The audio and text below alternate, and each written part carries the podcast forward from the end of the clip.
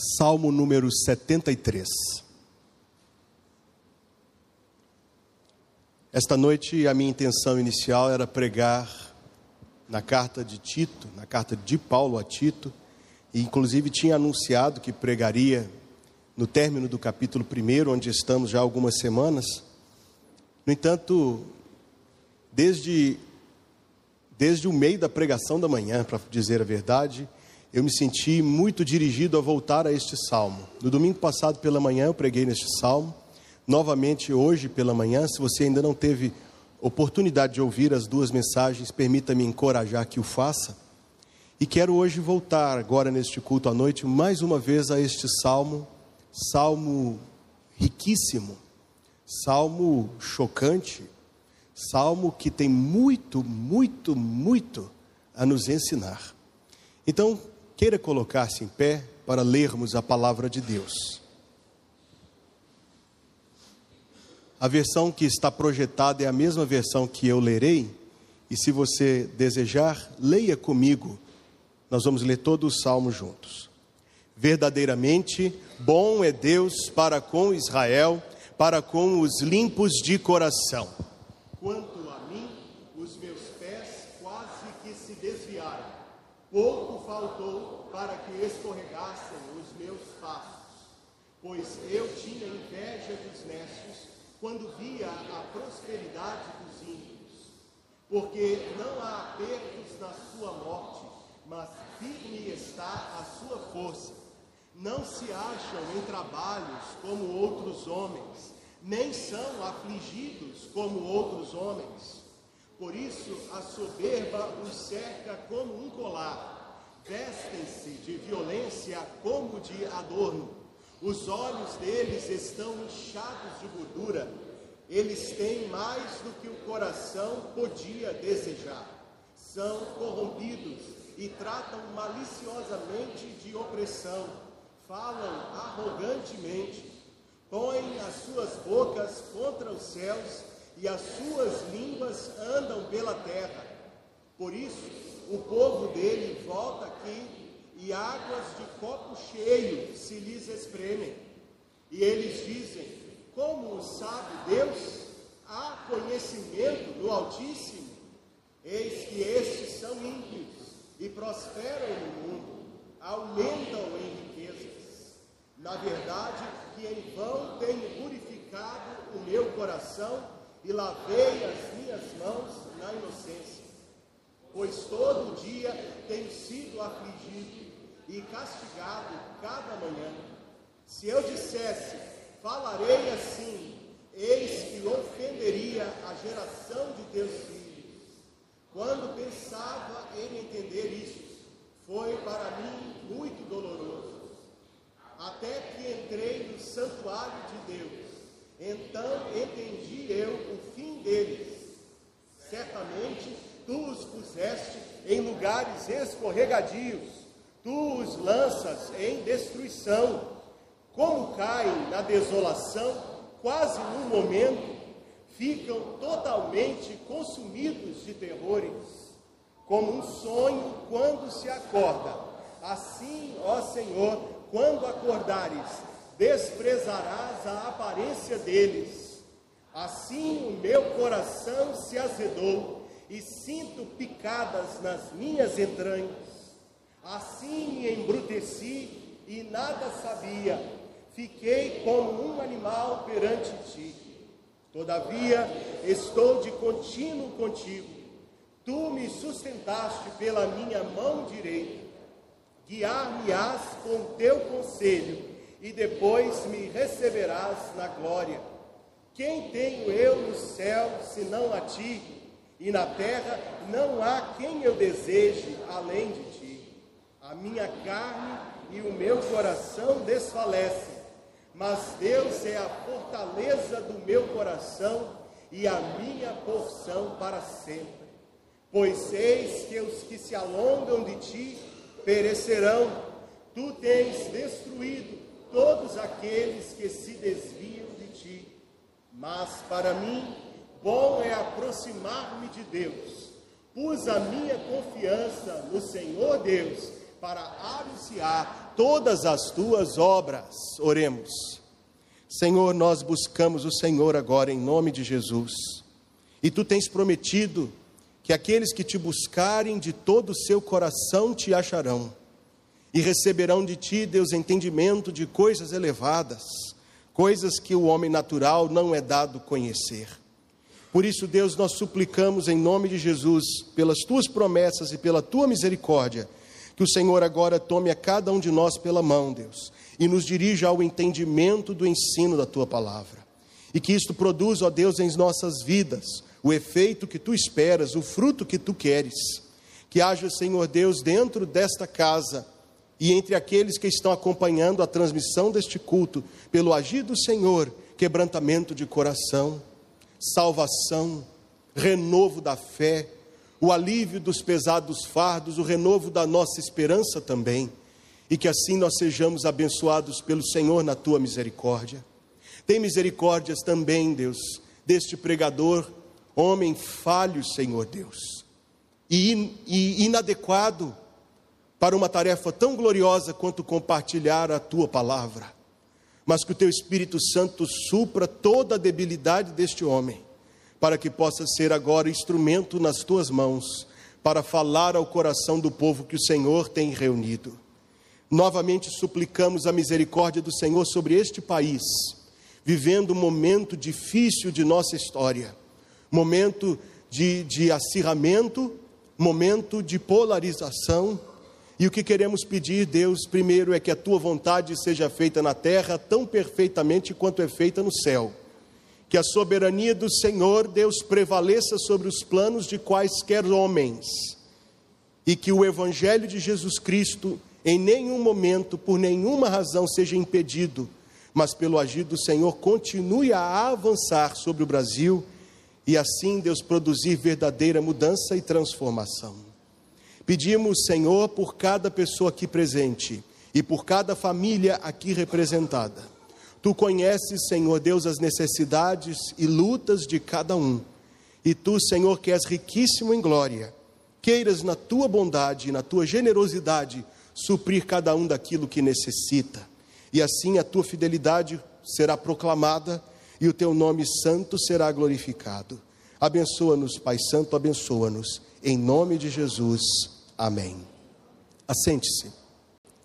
Como eu disse, esta é a terceira mensagem que eu trago à igreja neste Salmo número 73. E se você não teve a oportunidade de ouvir as duas mensagens anteriores, elas estão ao dispor no Spotify da igreja e também no YouTube. E permita-me eu encorajá-lo a ouvir, apenas para que você não fique sem ter as bênçãos que o Senhor já nos deu a partir deste salmo de impressionante profundidade. Hoje, agora à noite, eu quero apenas continuar aquilo que falei pela manhã, para ser muito sincero com os meus irmãos. Nós, no culto da manhã, atentamos para a expressão do versículo número 17, onde ele diz: Até que entrei no santuário de Deus, e então entendi eu o fim deles. Como você pode perceber pela leitura, o salmo é o registro de uma crise pessoal. Asaf, este salmista, viveu uma crise profunda, o seu coração foi abalado, porque ele via aquilo que aos seus olhos parecia ser uma grande injustiça no mundo. Ele via a si mesmo, um crente fiel, vivendo apertos, dificuldades e via, por outro lado, homens incrédulos, injustos, vivendo uma vida cheia de facilidades.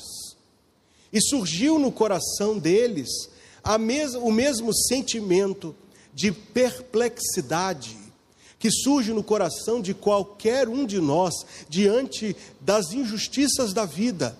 E nós nos perguntamos: por que é assim? Ele se fez essa pergunta. Se fosse somente a perplexidade, talvez o problema não seria tão grande. O problema é que ele confessa no versículo 3 que ele caiu na tentação da inveja. Ele diz: Eu tinha inveja dos nécios. Ele viu aqueles homens maus tão ricos, e no seu coração, e permita abrir um parêntese aqui, é para mim chocante a franqueza, a transparência dele, porque quem sente inveja raramente conta que sente, mas ele conta não só para os seus contemporâneos, ele conta para a gente que vivemos há três mil anos depois dele, e nós sabemos que ele sentiu inveja no seu coração. Ele diz: Eu tinha inveja dos ímpios. Um outro parêntese: não é maravilhoso nós lermos a Bíblia e percebermos que os homens de Deus tinham as mesmas lutas que nós? eu sinto uma grande maravilha, por exemplo, neste salmo chocante, porque se Asaf, que era o Asaf, passou por isto, então quer dizer que eu também passarei. E se Deus o socorreu, quer dizer que Deus também a mim poderá socorrer. Asaf, diz 1 Crônicas 16, 5, foi selecionado pelo rei Davi para ser o chefe dos levitas no tabernáculo. No livro de Neemias, foi resgatada a ordem estabelecida por Asaf, e lá ele é apresentado em Neemias 12, 46, como o chefe dos cantores e dos cânticos de louvores e de ação de graças a Deus. Este homem passou por esta tribulação tão grande. E se ele passou por esta tribulação tão grande, pergunto mais uma vez, como poderíamos supor estar isentos? Como poderíamos nos dar por garantidos de que a nossa vida também não será abalada em determinado momento? A verdade é que a nossa vida é abalada de tempos em tempos. E de tempos em tempos, nós encontramos situações dolorosas, dificílimas, em que a nossa mente parece estar aprisionada, sequestrada. E tudo isto se prolongou ele diz: Até que eu entrei no santuário de Deus. Foi esta experiência que proporcionou libertação.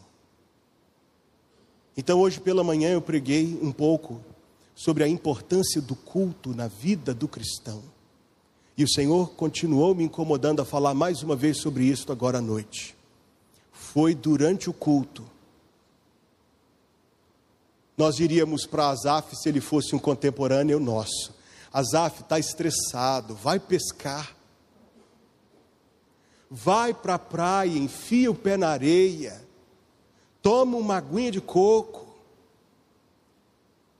Mas a metodologia divina é outra. Para você saber, os levitas se organizavam no seu trabalho com uma escala e a escala, uma vez que eles eram muito numerosos, fazia com que, às vezes, o serviço ficasse a meses e meses de espera.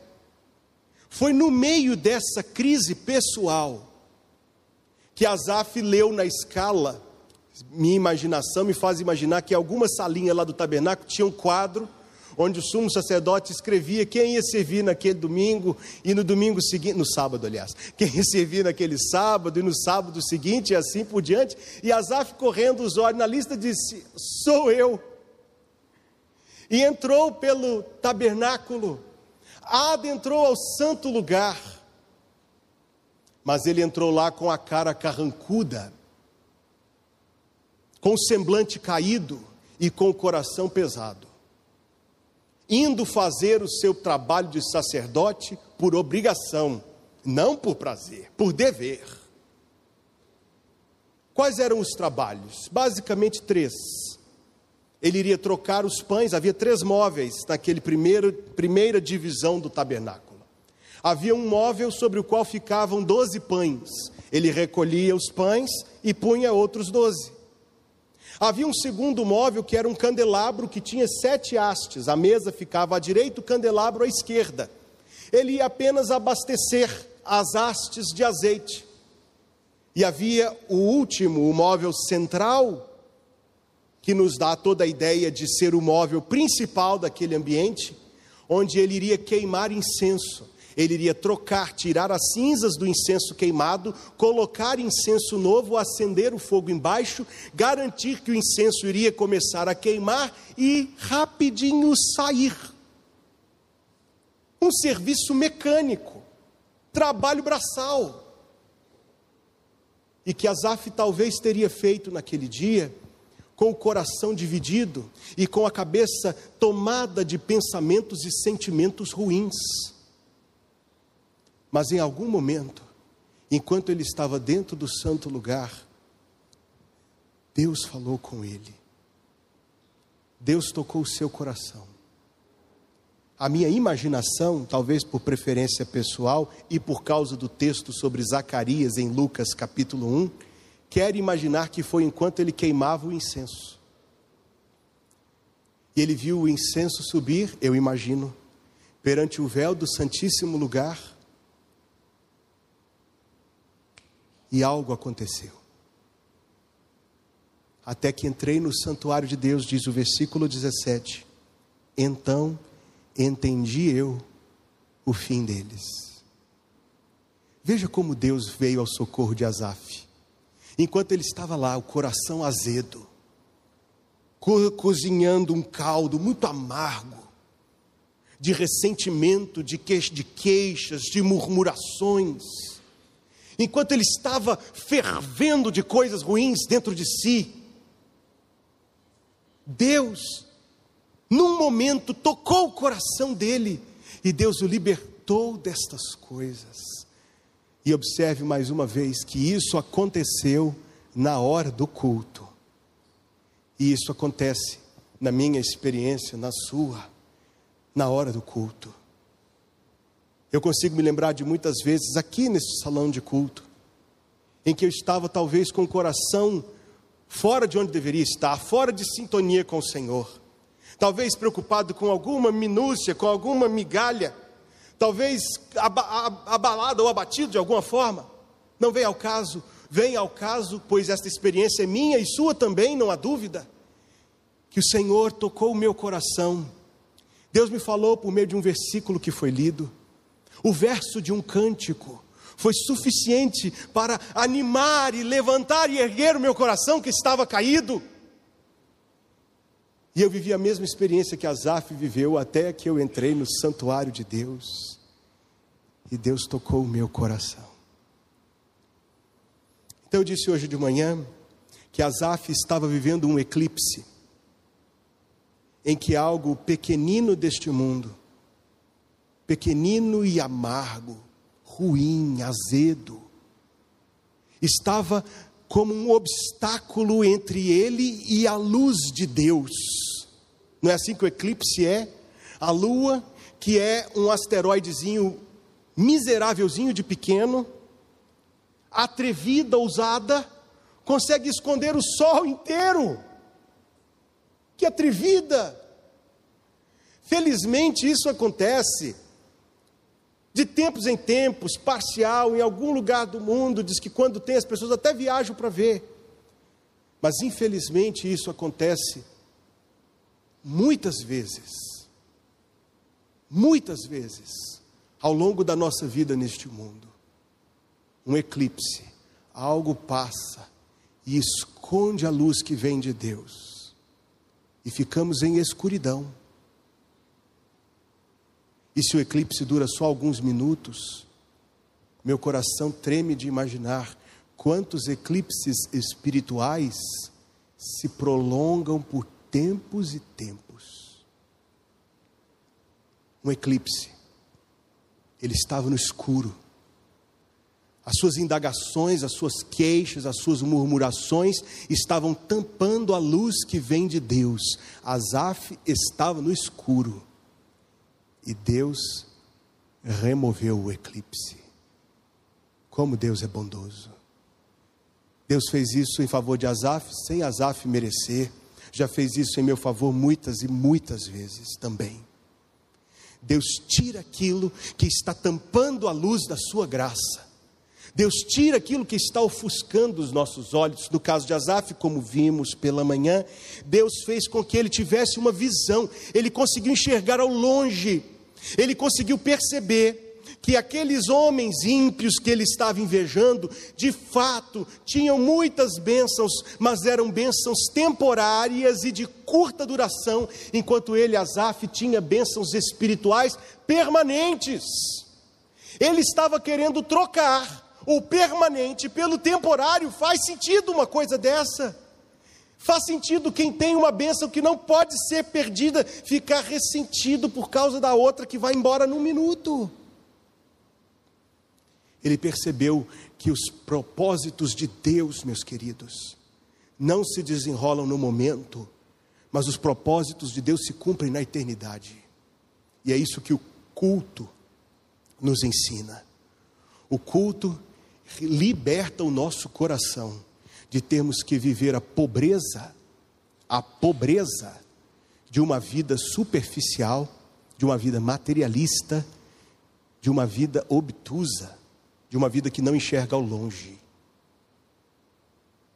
C.S. Lewis, e muitos aqui apreciam os livros dele, há muita coisa boa, mas é como comer peixe, viu? Tem que tirar o espinho. C.S. Lewis disse que tudo que não é eterno é eternamente inútil. E isto é verdade.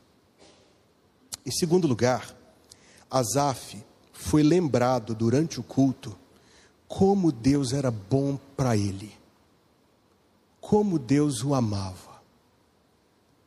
Ele percebeu que as bênçãos materiais que aqueles ímpios receberam, na verdade, eram maldições que soltavam os freios da sua impiedade. Porque talvez a limitação, que seja financeira, impede alguém de fazer tudo o que desejaria. Mas esse impedimento foi levantado destes ímpios, e não para o bem deles, e não para o bem deles. Então, alguém que anda nesse mundo sonhando com um prêmio de loteria, e imaginando assim: ah, que coisa maravilhosa, o carro passa, você nunca parou para entrar numa lotérica, senão para pagar conta. Mas o carro passa e você lê aquela placa lá, sessenta e tantos milhões de reais. E aquilo fica, oh meu Deus, como aquilo fica na cabeça da gente. E a gente namora aquela ideia, e aquela ideia é bonita, atrativa, que soma fascinante, quanta coisa dá para fazer. E talvez isto seria uma maldição na sua vida, fazendo levantar toda a maldade do seu coração todo o egoísmo, toda a vaidade, todo o materialismo, ia te tornar como a inveja tornou Asaf, um bruto, como uma espécie de animal na presença de Deus. Porque que seja a falta de dinheiro como um limite de não poder fazer tudo o que quer, no caso dos ímpios, este limite foi levantado e aquilo para eles foi uma maldição. Enquanto Asaf percebeu que a provação que ele estava vivendo trouxe muita bênção para ele, limpou o coração dele. Que a provação que ele estava vivendo o colocou numa posição mais elevada. E eu terminei hoje de manhã a minha mensagem dizendo que muitas vezes eu já ouvi a oração ser dita no começo do culto, orando assim: Senhor, que nós saiamos daqui diferentes de como entramos. E no caso de Asaf, esta oração foi respondida. Ele entrou carrancudo, cheio de murmurações, cheio de queixas contra Deus, cheio de, de, de, de, de, de ideias ruins, de sentimentos ruins no seu coração, coração azedo. E quando ele saiu pelo véu do santo lugar, eu não consigo deixar de imaginar Moisés descendo o monte com o rosto brilhando. Eu não consigo deixar de imaginar Zacarias, e o texto diz que quando Zacarias saiu do templo, todos souberam que Deus tinha falado com ele. Eu imagino Asaf saindo do santuário de Deus com o coração em paz e com semblante de paz. Não com murmurações, mas com um testemunho. Verdadeiramente, 73:1 Bom é Deus. Esse foi o testemunho que ele saiu do santuário. Não foi só isso que Asaf viu lá. Asaf viu o perigo que ele correu. Asaf viu o perigo que ele correu. Veja o que diz, o versículo número 2: Quanto a mim, os meus pés quase que se desviaram. Pouco faltou para que escorregassem os meus passos. Asaf não tinha entendido isso. Asaf não tinha entendido isto até ele passar por todo esse processo. Ele não tinha entendido isso. Ele não tinha entendido quão perigosa era a inveja que tinha surgido no coração dele. Ele não tinha percebido quão perigosos eram os seus questionamentos e as suas murmurações e o azedume do seu coração. Foi depois, depois de passar pelo perigo, que ele percebeu que realmente ele quase caiu, que realmente ele estava escorregando. Queridos, no culto, Deus traz ao nosso coração a gravidade e a seriedade dos nossos pecados. Pela palavra que é como um holofote que Deus dirige contra as nossas almas, Deus faz a gente ver que aquelas coisas que, aparecem, que, que passaram despercebidas, ou coisas que aparentemente são pequenas, Deus nos faz ver como elas são perigosas. Vamos analisar o caso em tela aqui, o caso de Asaf. Primeiro, enquanto seu coração estivesse cheio desta visão da vida e deste sentimento, o maior risco, o primeiro risco que Asaf corria, era o risco de viver uma vida superficial e materialista. E esse perigo você também corre. Esse perigo a gente corre, irmãos, quando a gente deixa o nosso coração enamorar-se das coisas que este mundo tem para nos oferecer. E o nosso coração enamora-se, deseja, avalia a vida a partir da qualidade, da aparente superioridade, só aparente, das coisas que a gente tem em contraste com as coisas que os outros têm. Isto é uma vida materialista mas eu poderia dizer que é uma vida tola, eu poderia dizer que é uma vida burra. E Deus estava livrando Asaf da burrice. E ele está dizendo: os meus pés quase escorregaram, eu me embruteci, eu fiquei como animal. Depois ele viu, meu Deus, que burrice eu fiz. Porque ele deixou o seu coração, irmão, se encantar com um monte de coisinhas. Eu li esses dias a história de um eremita. Um eremita era é alguém que abandona o convívio da sociedade. Um cristão lá no Egito do século V que decidiu viver uma vida de eremita, um, um anacoreta, um, um, eu não sei qual palavra usar, um ermitão, um, um isolado desses, alguém que vive uma vida totalmente isolada da sociedade. Mas que este homem de tempos em tempos ia a uma cidade grande para andar pelas feiras. E perguntaram a ele por que ele fazia isto. E ele dizia que era para ver a quantidade de coisas que ele não precisa. Que é o oposto do que a gente faz. A gente entra no shopping e parece que abre uma listinha mental de coisas que a gente quer comprar um dia. E a gente entra naqueles sites de comprar coisas, a gente fica olhando e marca o coraçãozinho lá para salvar, né? E vê de quantas vezes parcela. E a gente é consumista por ambiente, por criação, por vivermos num mundo consumista. Quando nós poderíamos de fato andar pelo shopping ver as vitrines e dizer: quanta coisa eu não preciso, tudo que eu preciso Deus me dá. É difícil. É tão difícil que foi preciso uma provação dessa gravidade para Asaf entender isso e para extirpar esse perigo de vida do coração dele. Deus, aliás, pais aqui presentes, se os seus filhos, suas preciosas crianças, começarem a desenvolver isto no coração deles, consumismo, materialismo. Vocês ficaram felizes, pais? De ver os seus filhos interessados em coisas pelo preço, pela marca? Vocês ficariam felizes, pais? Penso que nós, todos pais crentes, ficaríamos preocupados. Se víssemos as nossas crianças amadas começarem a avaliar a vida em termos de posses. Se vós que sois maus sabeis querer boas coisas para vossos filhos, quanto mais o coração do nosso Pai Celestial se compadece de ver os seus filhos vivendo assim.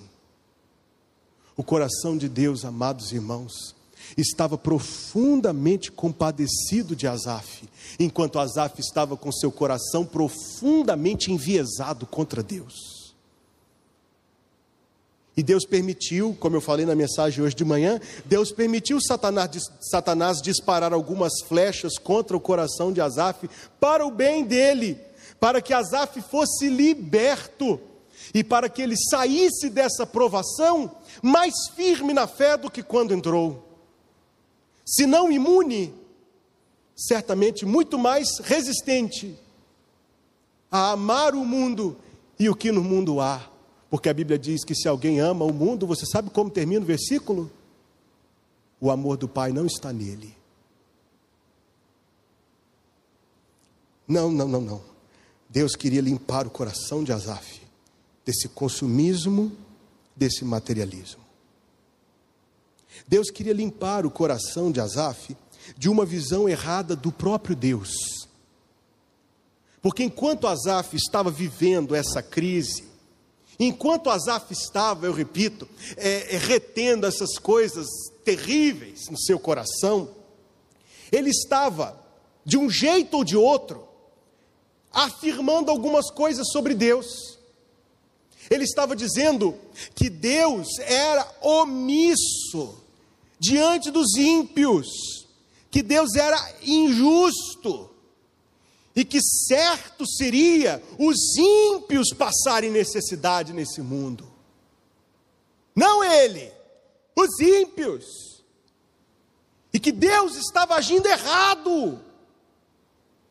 Talvez ele não falaria essas palavras, mas as palavras que ele falou implicam nisso. E pior, ele estava dizendo que Deus tinha sido mal com ele. Por que eu fui nascer um levita? Por que eu fui nascer nessa tribo que não pode ter herança? Por que, que eu tenho que viver da, da, por que, que eu tenho que viver a vida que o meu quinhão é o Senhor? Por quê? Por que, que os outros podem e eu não posso? Deus não foi legal comigo, não.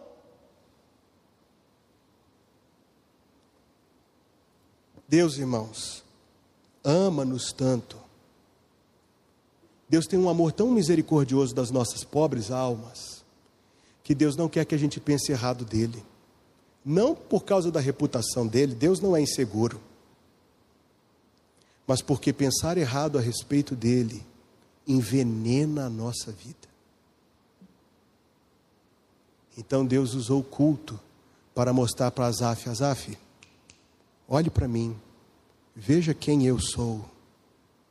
Eu não sou esse Deus que você está imaginando que eu sou.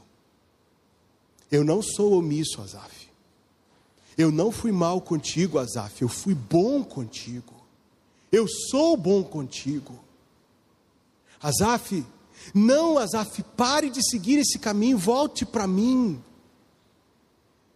E ainda que Deus tenha usado uma provação para abalá-lo, Deus usou o culto para corrigir a sua visão de Deus. Queridos,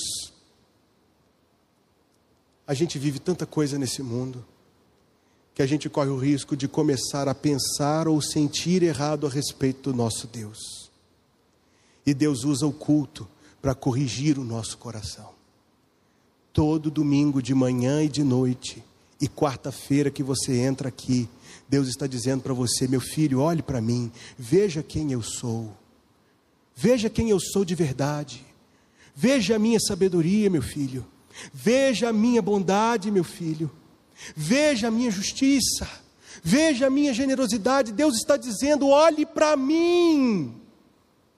Pare de olhar para essas coisas, Deus está dizendo: olhe para mim e olhar para Deus, muda tudo. Olhar para Deus muda tudo. Afugenta os medos do seu coração. Te coloca de novo sobre o chão firme. Olhar para Deus te faz perceber aquilo que talvez passaria despercebido e não existe coisa mais perigosa do que a cegueira que a tentação induz, porque ela faz a gente pensar que só existe aquilo ali diante de nós para ser visto. Então Deus abre os nossos olhos, bendito seja o nome desse Deus misericordioso. E Deus diz assim: Meu filho, olhe para mim. Deus diz para Azaf: Azaf, olhe para mim. E Deus está nos dizendo esta noite: Olhe para mim. O perigo da crise que Azaf viveu, irmãos queridos, era que ela iria, como ele próprio disse no versículo 21, o meu coração azedou. Só havia no coração de Asaf sentimentos ruins, ingratidão, para começar, amargura, ressentimento, para não falar da já muitas vezes mencionada inveja. Ora, irmãos, nós que somos maus, eu cito novamente esta palavra de Jesus. Quando nós vemos alguém que nós amamos sofrendo, nós não ficamos quietos. Quando nós vemos alguém que nós amamos sofrendo, o nosso coração se condói, isto é, dói juntamente. Quando alguém que nós amamos, mesmo que a gente entenda a situação, mesmo que a gente entenda o que está acontecendo, ainda assim, de ver alguém que amamos passando por isso, o nosso coração. Não é possível você amar alguém e ser indiferente a essa pessoa, não é possível. Ninguém ama melhor do que Deus, ninguém ama, ninguém ama melhor do que Deus. E Deus, quando vê o nosso coração perturbado, o coração de Deus se condói em compaixão por nós. E Deus gostaria muito e o faz pela sua graça, pela sua palavra, de libertar o nosso coração destes sentimentos.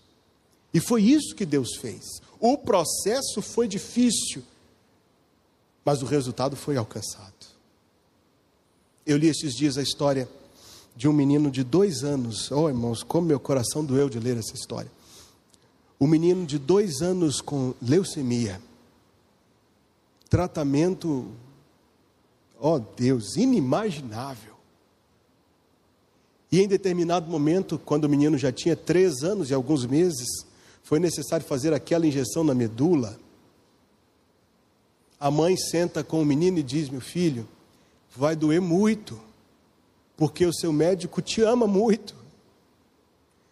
E vai quatro enfermeiras, duas para segurar as pernas, duas para segurar os braços, a mãe sentada olhando no rosto do filho, sorrindo, segurando as próprias lágrimas, tentando conduzir, e aquilo foi um suplício, enquanto a injeção entrava, céus, misericórdia.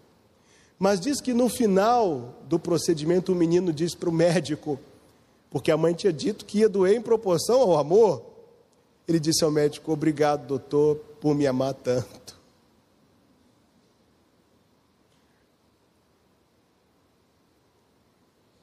Senhor nosso Deus, quer limpar o nosso coração. O Senhor nosso Deus quer limpar o nosso coração. Ele usa provações para isto, porque muitas vezes as provações são um instrumento mais eficaz do que qualquer outro para nos fazer cair de joelhos.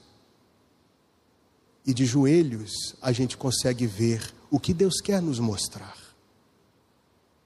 O Senhor Deus quer limpar o nosso coração, meus irmãos. Ele quer limpar o nosso coração do amor a este mundo que eu já citei, da inveja também. Deus não quer que seus filhos tenham corações ingratos, nem amargurados, nem ressentidos, nem relutantes.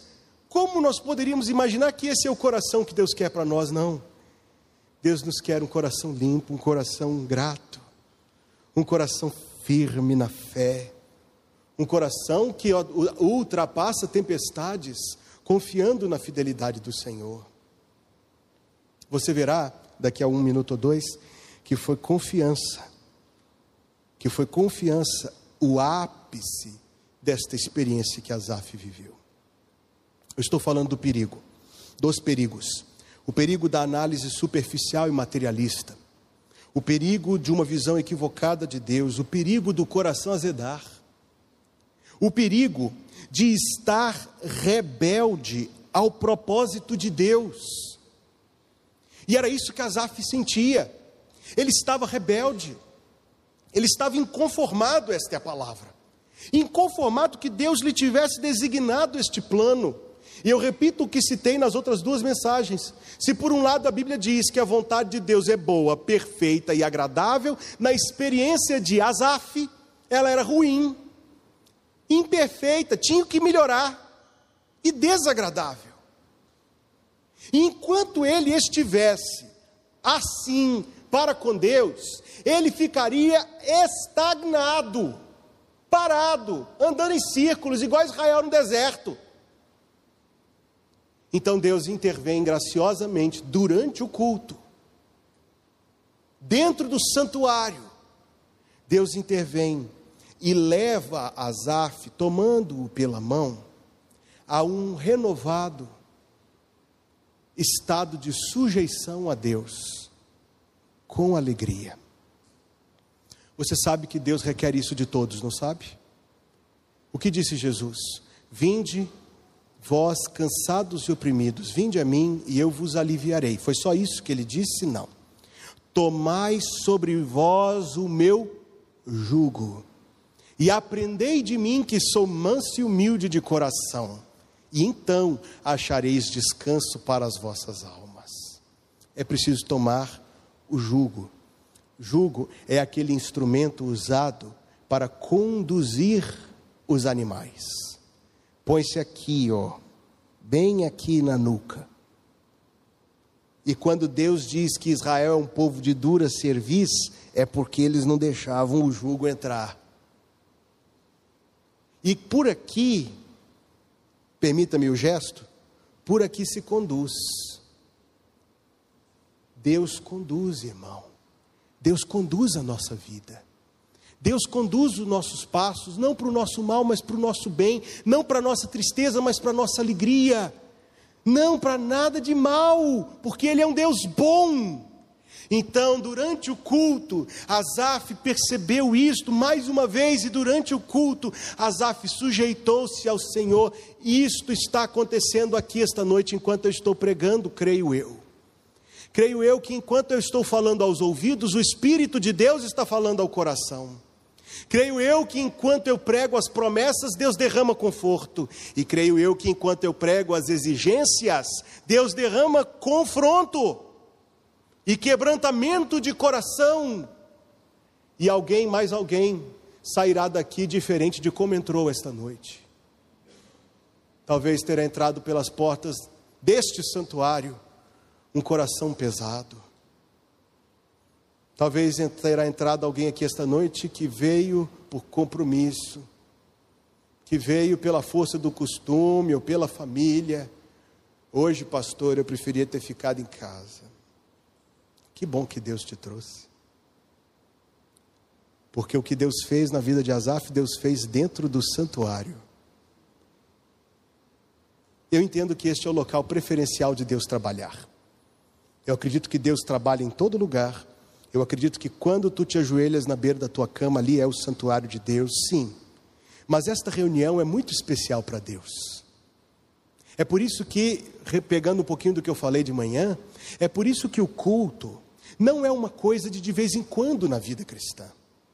Eu aconselhei uma vez, disse isso hoje de manhã, duas mocinhas novas convertidas, que eram muito assim, de vez em quando eu falei com elas, minha irmãzinha, culto não é uma escolha que você faz se essa semana vai, essa semana não vai. Culto é uma decisão que você toma uma vez na vida. Amém, meus irmãos? Uma vez na vida para o resto da vida. Eu, quando eu estou de férias, eu vou ao culto. Eu, quando eu estou em outro lugar, eu vou ao culto. Nunca, nunca, nunca faltei um domingo de culto na minha vida. E não estou me dizendo isso aqui para me vangloriar para ninguém, não. De jeito nenhum. Estou dizendo isso aqui porque eu acredito que este é o compromisso de todo cristão. O culto é do Senhor. O domingo é o dia do Senhor. E nós vimos aqui, e quando comparecemos, Deus faz coisas maravilhosas em nosso favor. Deus alivia, Deus muda o nosso coração, Deus traz coisas novas ao nosso entendimento. Deus, irmãos, lida conosco, foi o que ele fez com Asaf é o que ele faz conosco. É o que Deus faz. Até que eu entrei no santuário de Deus. E quando tu entras no santuário de Deus, Deus faz algo no teu coração também. Deus te mostra algo também. Deus fala algo contigo também. É por isso, irmão, repito, que o culto é a coisa mais extraordinária que a gente faz na nossa vida. Isto aqui, esta coisa simples que a gente faz sempre, é a coisa mais próxima da eternidade que nós fazemos neste mundo. Por isso, olhe para os rostos ao seu redor, são as pessoas que estarão contigo ao lado do trono de Jesus Cristo. Ouça as vozes, porque você vai reconhecê-las lá no céu. Um dos hinos que eu já separei para ser cantado no dia que eu morrer, e obviamente, se eu escolhi, é um hino que só eu conheço. Como diz a minha esposa, os hinos que eu canto não são cantados desde a proclamação da República. Mas o hino que eu gosto muito, o hino 515 do cantor cristão, é um chamado entre irmãos. E diz assim: Ó, oh, vai me encontrar na glória pois eu te reconhecerei pelo brilho da vitória que alcançares com teu rei. Hei de achar mais harmonia no cantar que ali ouvir, quando a santa melodia tua voz também se unir. E o refrão responde: Sim, te encontrarei na glória, na brilhante glória além. Sim, te encontrarei na glória da feliz Jerusalém. Se você não me vir mais, se o Senhor me chamar nesses próximos dias, eu vou estar lá te esperando, ansiando para ouvir a voz dos meus irmãos, se unir a minha ao redor do trono do Cordeiro de Deus. É isso que é o culto. O culto é o acesso mais próximo da glória que nós temos na terra. E é por isso que Deus usa o culto Voltando para caminhar para terminar a minha mensagem, mais dois perigos que Asaf correu. Asaf correu o perigo de olhar mais para as bênçãos do que para o abençoador. Asaf correu o perigo de olhar mais para as bênçãos do que para o abençoador. Por isso, o culto pois o culto de novo eleva o nosso olhar para Deus e diz: fonte tu de toda a bênção, vem o canto me inspirar. Asaf correu o perigo, irmãos, o maior talvez, de defraudar o Senhor do louvor, da adoração e da gratidão que somente Deus merece. Pois imagine que disparate! Eu não sei quanto tempo essa crise de Azaf durou. Talvez tenha durado um dia, ou talvez tenha durado um ano. Eu não sei. Mas durante a crise, estava lá o rei Davi, trazendo salmos novos para ser cantados. Estava lá a congregação aos sábados, o povo da antiga dispensação, para oferecer culto ao Senhor Jeová. Estavam lá aqueles que Asaf era o chefe deles na organização do culto, e as músicas eram cantadas. O culto acontecia, exceto no coração de Asaf. Exceto no coração de Asaf. É por isso, irmão, que este salmo é importante. Eu já visitei casa de crente que tinha a Bíblia aberta no Salmo 23, no Salmo 91, mas nunca vi no Salmo 73 e acho que nem vou ver. Mas ele está entre os mais importantes dos salmos, na minha opinião. É o salmo do coração aberto, onde Asaf nos diz, como a seus irmãos, ele diz: Meus irmãos, não deixe, não consinta que quaisquer coisas tirem o louvor do Senhor dos seus lábios e do seu coração. Faça aquilo que o salmista diz no Salmo 34: O seu louvor estará nos meus lábios continuamente, pois sempre há razão para louvá-lo, sempre há razão para louvá-lo. Se um homem foi capaz de escrever isto antes de Jesus Cristo vir ao mundo, o que será de nós, irmãos, a quem já foi dada a prova maior e melhor do amor de Deus? Você, sentado nesta cadeira desta igreja, você tem mais motivos para louvar a Deus do que Davi. Você sentado nesta cadeira, você consegue louvar o Senhor seu Deus melhor do que Isaías. O seu louvor é maior e mais rico do que Daniel jamais pensou, porque a você foram dados os tesouros da nova aliança. E Jesus falou: muitos antigos queriam ter visto aquilo que você vê, queriam ter ouvido aquilo que você ouve, e foi dado a você, não a Ele. Nós, irmãos, que vivemos na dispensação da graça e do Novo Testamento, ninguém tem mais motivos para louvar a Deus do que alguém lavado no sangue de Jesus Cristo. Ninguém neste mundo. Ninguém, ninguém neste mundo. Eu preciso concluir, o tempo já está esgotado. Asaf admitiu no versículo 3 que ele tinha inveja dos nécios. E esta palavra significa louco. Eu já visitei um hospital, já fiz visitas em hospitais onde moram aquelas pessoas enfermas da mente. E ao vê-los eu senti muitas coisas. Compaixão, inveja não. Inveja não. É porque depois de tudo, Asaf percebeu que estes ímpios, prósperos, eram loucos, que viviam para posses e riquezas e não para Deus, que viviam para posses, para riquezas e não para Deus. Hoje à tarde eu me lembrei de uma música, e uma música do Oséias de Paulo, então eu acho que nem todo mundo aqui conhece. Daniel e Lúcio eu tenho certeza que sim. Não sei quem mais, porque Oséias de Paula, ele era irmão do Antoniel e do Oziel. Ele é, ele ainda vive. E Oséias de Paula cantou assim. Eu até pensei em cantar, mas a voz do Oséias de Paula é muito aguda para eu cantar isso aqui.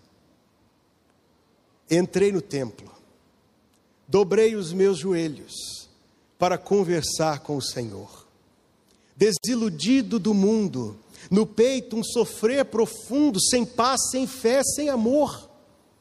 Ajoelhado, senti o meu pecado e o grande mal que ele me fez. Mesmo sem ter merecido, estava arrependido, pedindo perdão mais uma vez.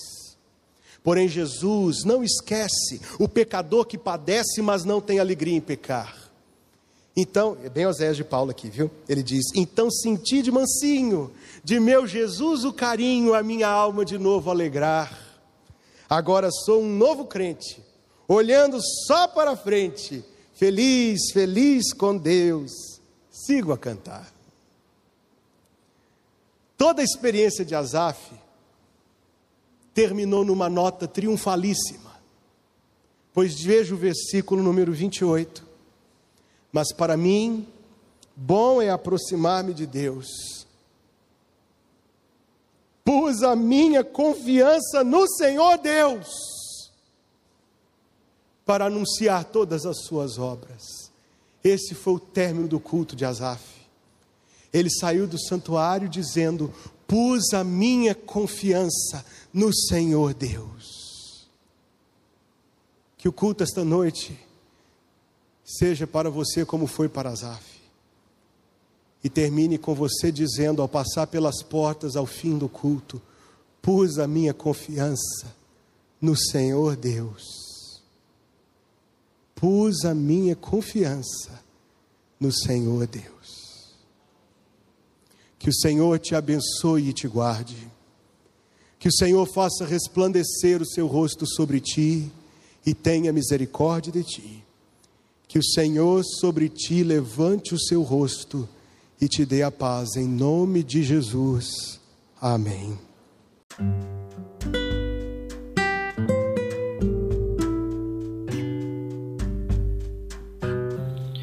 Obrigada por estar conosco.